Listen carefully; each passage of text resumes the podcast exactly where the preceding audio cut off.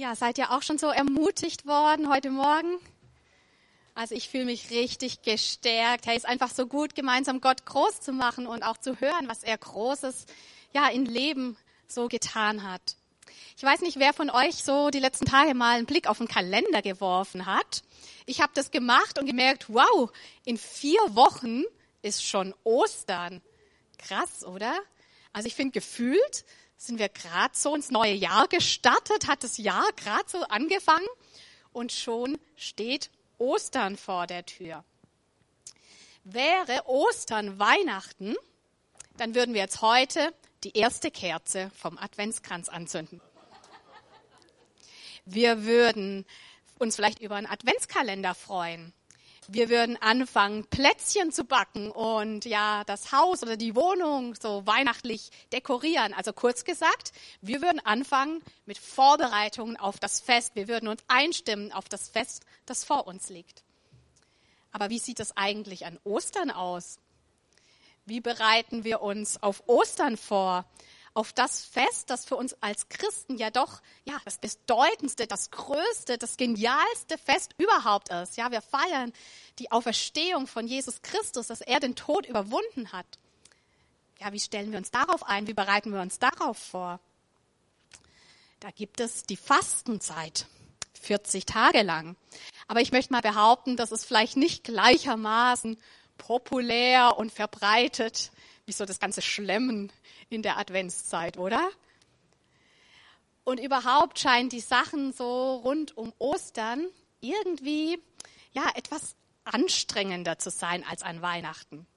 Ich meine, Jesus als Baby in der Krippe, das ist irgendwie so, ja, süß und niedlich und so eine romantische Vorstellung. Man stellt sich gerne Krippenfiguren auf und schaut sich das an. Aber Jesus nackt und blutend und gefoltert am Kreuz, das ist keine schöne Vorstellung, die man sich gerne vor Augen hält. Und so das ganze Thema von Ostern, Karfreitag, Jesus mit dem ja stellvertretenden Tod, mit Thema Vergebung der Sünden, auch Auferstehung der Toten, das ist irgendwie kein ganz einfaches Thema. Also mir fällt auf, Ostern ist nicht ganz ohne. Und doch ja, wie gesagt, es ist ja wirklich das zentrale Fest für uns als Christen. Es ist der Dreh- und der Angelpunkt von unserem Glauben. Und es lohnt sich auf jeden Fall so sehr, dass wir uns auf Ostern vorbereiten, dass wir ja nicht nur irgendwie so in die Karwoche und in das Osterwochenende, das demnächst ansteht, da irgendwie so rein stolpern, sondern ich glaube, es lohnt sich so sehr, dass wir auch jetzt schon bewusst auf Ostern zugehen.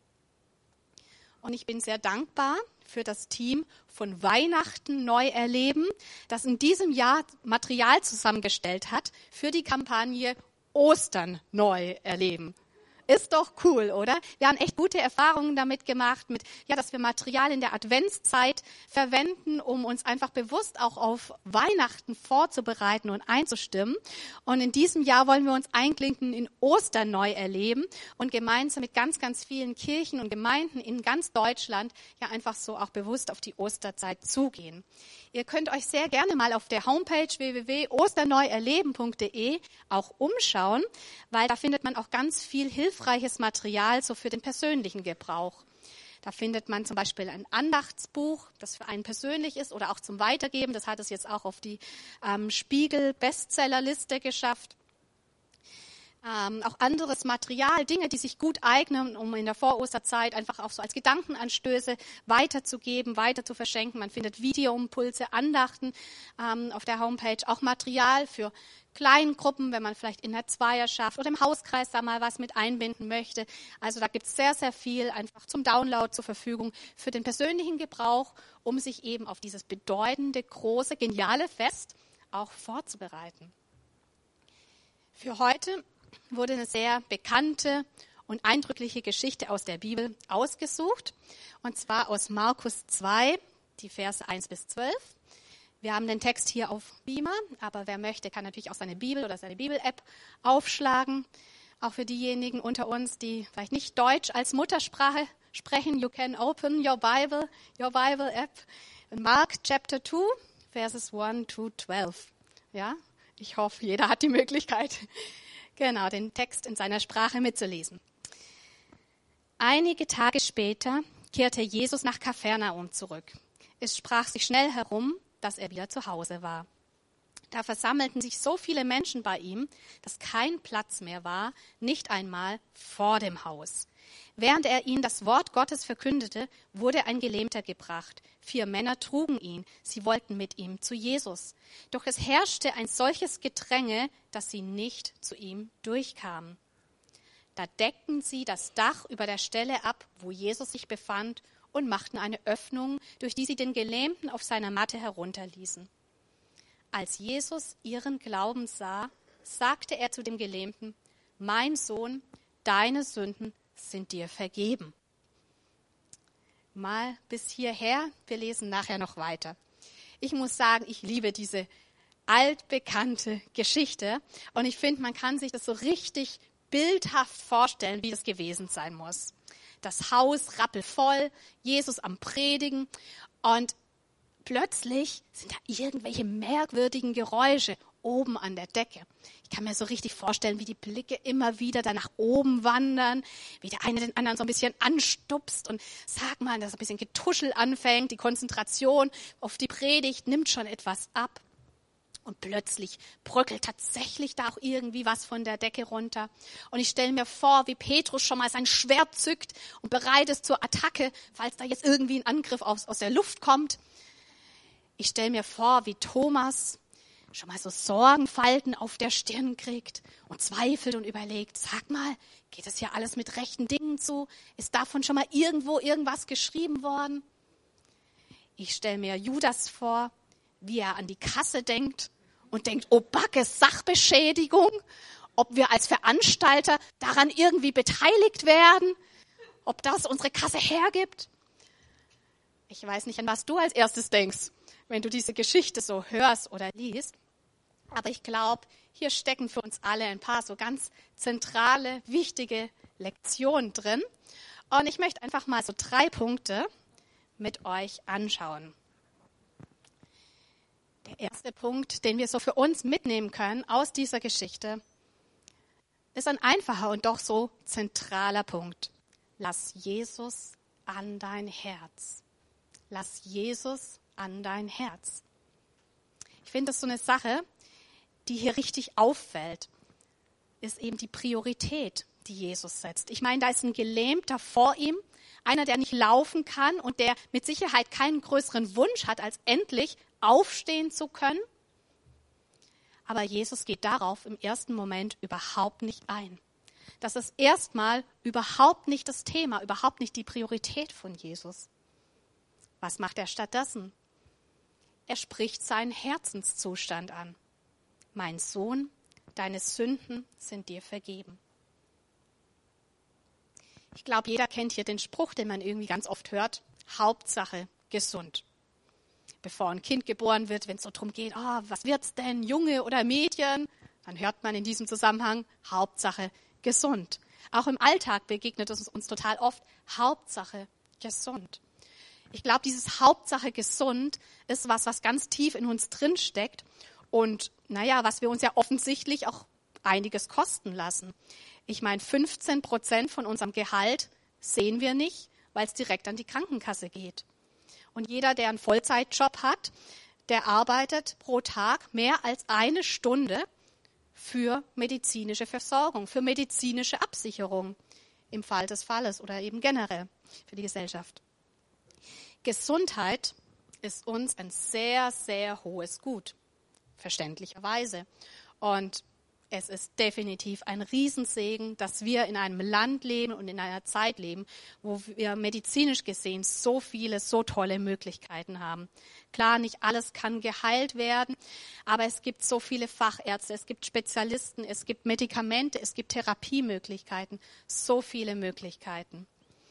Ich glaube, die wenigsten Leute, die zur Zeit von Jesus blind waren oder gelähmt waren, wären heute blind oder gelähmt. Auch unser Mann in der Geschichte, ich könnte mir gut vorstellen, dass es für ihn Behandlungen heute gäbe, dass es für ihn Operationsmöglichkeiten gäbe, Physiotherapie, Dinge, die ihm gut tun würden. Jemand hat gesagt, wenn Gesundheit wirklich glücklich machen würde, wären wir das glücklichste Volk der Welt. Wenn Gesundheit wirklich glücklich machen würde, dann wären wir das glücklichste Volk der Welt. Aber ist dem so? Wohl kaum. Und ich finde, das ist genau der Punkt, den auch Jesus hier deutlich macht. Er weiß nämlich, dass allein körperliche Heilung nicht die Lösung aller Probleme ist. Genauso wenig wie die Lösung unserer Probleme ist, dass sich sonstige Umstände verbessern. Manchmal hat man das ja so im Kopf und denkt, wenn nur dieses oder jenes anders wäre, ja, dann wäre die Welt in Ordnung. Wenn ich nur mehr Geld verdienen würde, wenn ich nur den richtigen Partner finden würde, wenn ich nur eine größere, schönere Wohnung hätte, wenn nur dieser oder jener Wunsch sich endlich erfüllen würde und dieser Umstand sich verändern würde, ja, dann wäre ich wirklich der glücklichste Mensch der Welt. Aber Jesus sieht das anders. Er sieht hier tiefer. Er sieht nämlich in unser Herz rein. Er sieht unseren Herzenszustand. Und er sieht, ja, wie es um unser Herz bestellt ist, was da ist an Schuld, was da ist an Verletzung. Er sieht die Trennung zu Gott. Und das ist es, worauf er in allererster Linie den Fokus legt und sagt, da möchte ich reinkommen, da möchte ich Veränderung schaffen.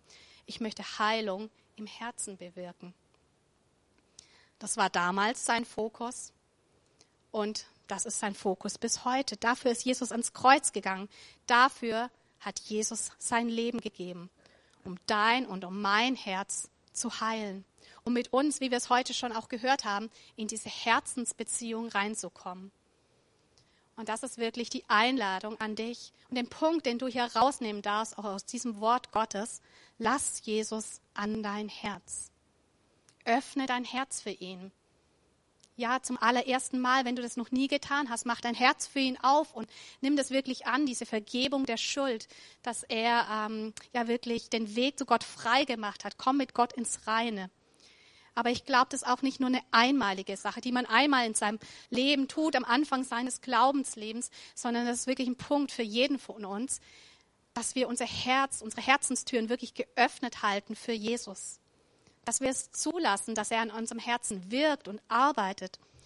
Dass er unser Herz erfüllt, immer wieder auch neu, mit seiner Gegenwart, mit seinem übernatürlichen Frieden, mit seiner Liebe. Dass er Dinge in uns reingibt, die nur er geben kann dass wir wirklich, ja, in dieser ganz engen Gemeinschaft und Intimität mit ihm leben. Dazu sind wir eingeladen. Das möchte Jesus schaffen. Und ja, die Einladung ist wirklich, lass Jesus an dein Herz ran. Wir lesen mal weiter im Text, den Abschnitt noch fertig, die Verse 6 bis 12. Einige Schriftgelehrte, die dort saßen, lehnten sich innerlich dagegen auf wie kann dieser Mensch es wagen, so etwas zu sagen, dachten sie. Das ist ja Gotteslästerung. Niemand kann Sünden vergeben, außer Gott. Jesus hatte in seinem Geist sofort erkannt, was in ihnen vorging. Warum gebt ihr solchen Gedanken Raum in euren Herzen? fragte er sie. Was ist leichter, zu dem Gelähmten zu sagen, deine Sünden sind dir vergeben, oder steh auf, nimm deine Matte und geh umher?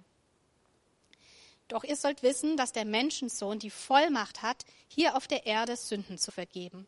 Und er wandte sich zu dem Gelähmten und sagte, ich befehle dir, steh auf, nimm deine Matte und geh nach Hause.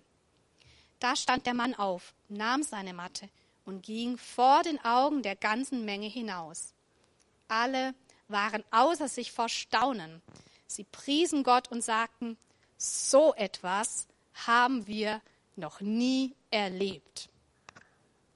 Wie cool ist das denn?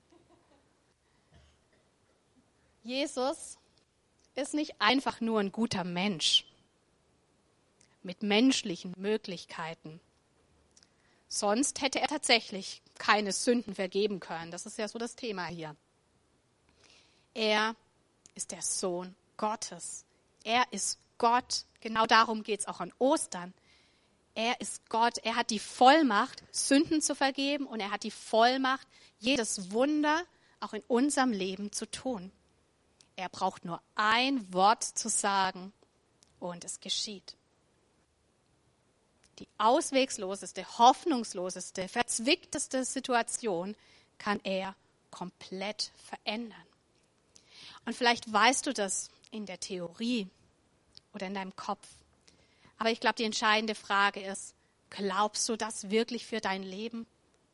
Glaubst du das, rechnest du damit, dass Jesus heute noch Wunder auch in deinem Leben tut? Die Ermutigung hier ist wirklich, trau Jesus alles zu. Trau Jesus alles zu. Lass das deine Gedanken bestimmen, dass er alles in deinem Leben tun kann. Ich glaube, so oft werden unsere Gedanken bestimmt von Zweifel, von Unglauben, von unseren Gefühlen, von unseren bisherigen Erfahrungen, die wir gemacht haben. Jesus fragt hier die Pharisäer, warum gebt ihr solchen Gedanken Raum in euren Herzen? Gedanken, die menschlich sind. Gedanken, die Jesus klein halten.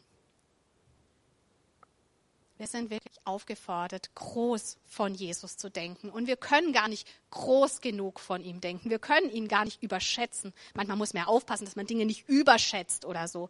Aber in diesem Fall, hey, es geht gar nicht zu groß von Jesus zu denken. Er ist Gott. Er ist der Sohn Gottes, derjenige, der von den Toten auferstanden ist, der den Tod überwunden hat. Und er kann alles in unserem Leben tun. Und ich glaube, es ist da einfach auch wichtig, ähm, Gott zu sagen, hey Jesus, es tut mir leid, wo ich dich begrenzt habe in meinen Gedanken, wo ich menschlich einfach nur ja an Dinge rangegangen bin, wo ich auch Glaube und Hoffnung und Glaubensmut verloren habe. Jesus, ich will mich ganz neu dazu entscheiden, dir alles in meinem Leben zuzutrauen. Und ich mache dir Mut, das wirklich auch konkret beim Namen zu nennen und konkret auszusprechen, wo du ganz neu wirklich ja auch zutrauen möchtest, dass Jesus in deine Situation reinkommt. Du kannst sagen, Jesus, ich traue dir zu, dass du meine Ehe rettest. Jesus, ich traue dir zu, dass du mich aus meinen Ängsten oder meiner, meinen Depressionen rausführen wirst. Jesus, ich traue dir zu, dass du mich körperlich heilst. Ich traue dir zu, dass du mir zu einem neuen, guten Job verhilfst. Ich traue dir zu, dass meine Kinder eines Tages zu dir finden werden. Ich traue dir alles zu in meinem Leben. Auch da, wo es menschlich gesehen gar nicht danach aussieht und wo Menschen wirklich nichts machen können, da traue ich dir zu, dass du Wege und Möglichkeiten hast, in mein Leben mit Wunder reinzukommen. Es gibt definitiv nichts, was für Jesus zu groß, zu schwierig, zu anstrengend, zu kompliziert wäre. Trau Jesus alles zu. Das waren so die ersten beiden Punkte. Lass Jesus an dein Herz und denk wirklich groß von ihm. Und ich möchte dich ermutigen, das ist so mein, mein letzter Punkt für heute. Sei jemand, der für andere den Weg zu Jesus freikämpft. Hört sich erstmal krass an, aber ich möchte das nochmal ein bisschen erklären. Ich meine, der Gelähmte, er hat ja erfahren, erlebt, wie Jesus sein Herz halt und wirklich dieses Wunder in seinem Leben getan hat. Aber ich meine, es ist ja nicht so, dass das alles plötzlich aus dem Nichts heraus passiert ist, dass sich von selbst da irgendwie ein Dach spektakulär geöffnet hätte und der Gelähmte irgendwie durch die Luft gebeamt wurde und dann geschwebt ist und direkt vor Jesus gelandet ist, wie von Geisterhand irgendwie, sondern da waren vier Männer im Hintergrund. Da waren vier Männer aktiv. Männer, die geschleppt haben, die geschwitzt haben, die ihre Ärmel hochgekrempelt haben und dieses Dach abgedeckt haben.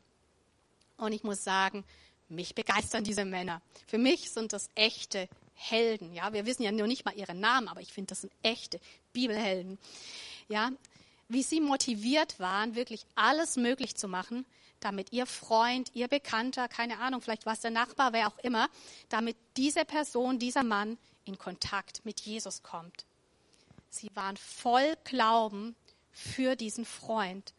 Sie waren voller Glaube, dass er bei Jesus Rettung und Hoffnung und Hilfe finden wird. Und so heißt es auch, als Jesus ihren Glauben sah. Das hat Jesus berührt.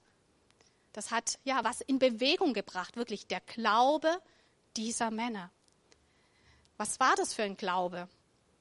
Ich finde, das war ein sehr tatkräftiger Glaube, ein sehr praktisch ausgelebter Glaube. Ja, im wahrsten Sinne des Wortes haben sie den Weg zu Jesus frei gekämpft. Ich meine, sie hätten ja auch an der Tür umdrehen können, als sie an das Haus gekommen sind und gemerkt haben, oh, ganz schön voll hier. Keiner lässt uns rein. Willkommenskultur ist hier nicht so ausgeprägt, dass da jetzt mal irgendwie Platz gemacht wird und Gäste vor und sonst wie, sondern hm, hier alles zu, alles dicht.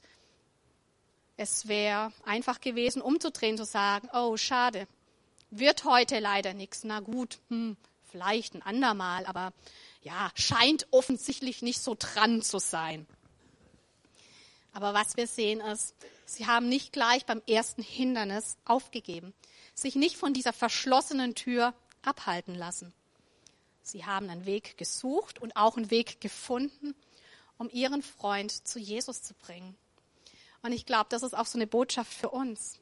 Wenn wir Jesus kennengelernt haben, dann, ja, dann ist es für uns dran und dann gibt es nichts Besseres, als dass wir uns wirklich zur Verfügung stellen und gebrauchen lassen, auch für andere, ja wirklich, wie soll man sagen, so Wegbereiter zu Jesus hin zu sein.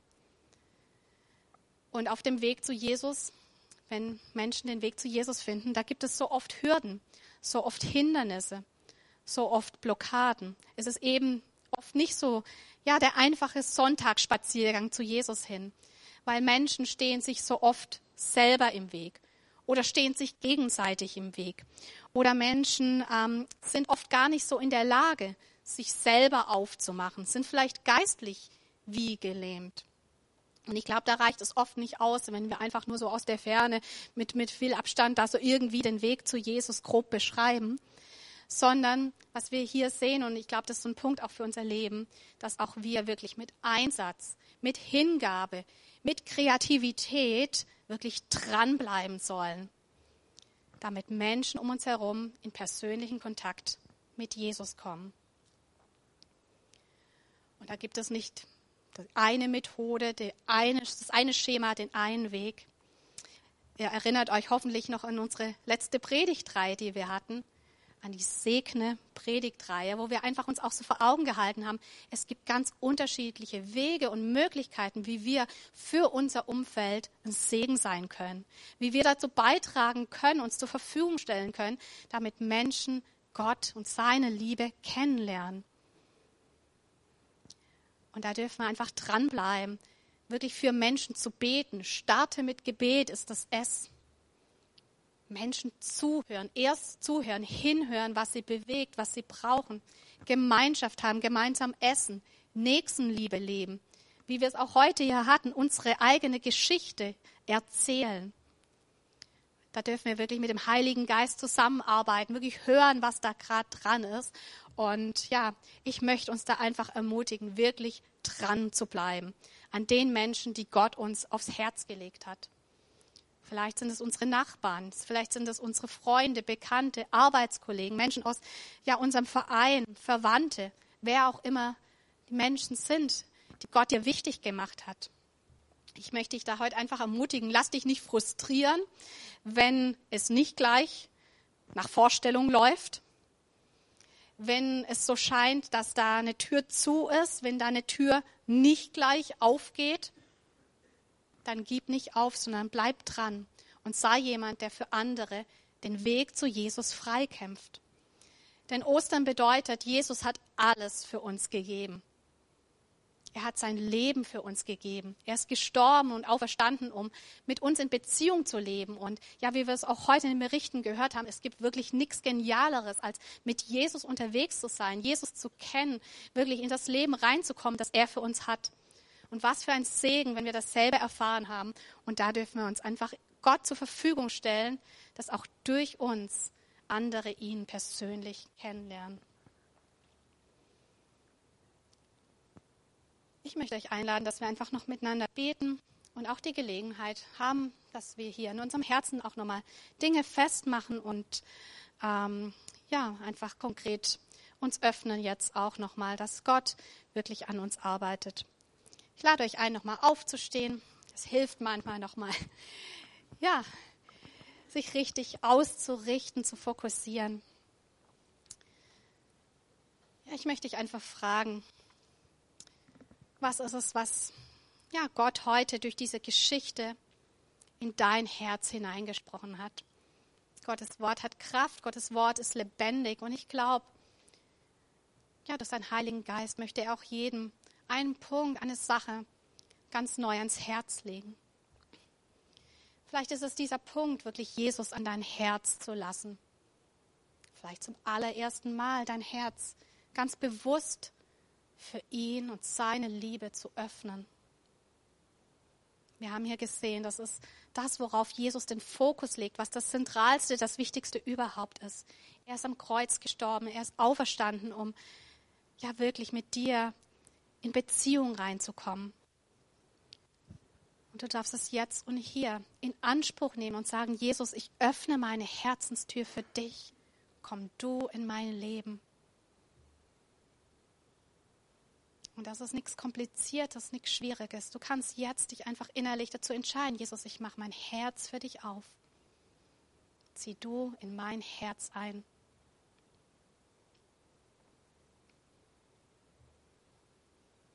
Du kannst dann nachher gerne das auch nochmal mit dem Gebetsteam nochmal festmachen, dann nochmal beten und dich segnen lassen, wenn du heute wirklich diesen Schritt auch ganz bewusst gegangen bist und gehen möchtest. Aber es ist auch was, was du wieder ganz neu machen darfst, wirklich Jesus einladen. Jesus, arbeite und wirke du an meinem Herzen.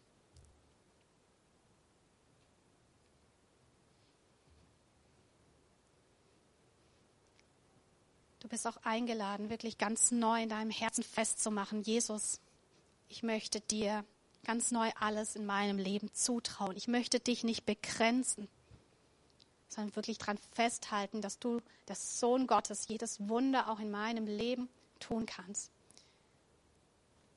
Und Jesus, ich segne hier jeden, der in irgendeinem Bereich auch ja, die Hoffnung schon aufgegeben hat oder ja, der, ihn der Mut verlassen hat.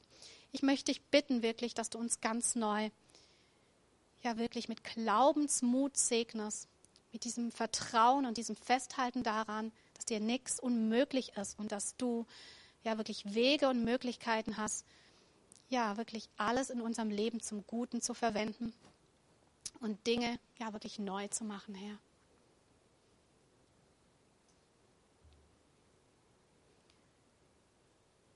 Vielleicht hat dich Jesus auch ja so wirklich so angestupst, dass du ganz neu anfängst, bereit zu sein, mit Leidenschaft, mit Begeisterung, mit Kreativität andere, ja, den Weg zu ihm auch frei zu kämpfen, da dran zu bleiben, nicht aufzugeben, sondern wirklich auch für andere zu glauben und ja, wirklich den Glauben auch das sichtbar und praktisch werden zu lassen. Jesus, danke für die Menschen, die du uns aufs Herz gelegt hast. Und hilf uns wirklich, ja, wie diese Männer in der Geschichte, ein guter Freund zu sein und dran zu bleiben, uns von dir leiten zu lassen und wirklich, ja, auch mit Hingabe, mit Einsatz, ja, voranzugehen, damit sie den Weg zu dir finden, Herr. Danke, Heiliger Geist, für dein Reden, für dein Wirken. Wir wollen uns da wirklich dir zur Verfügung stellen, mit dir unterwegs sein, Herr. Amen.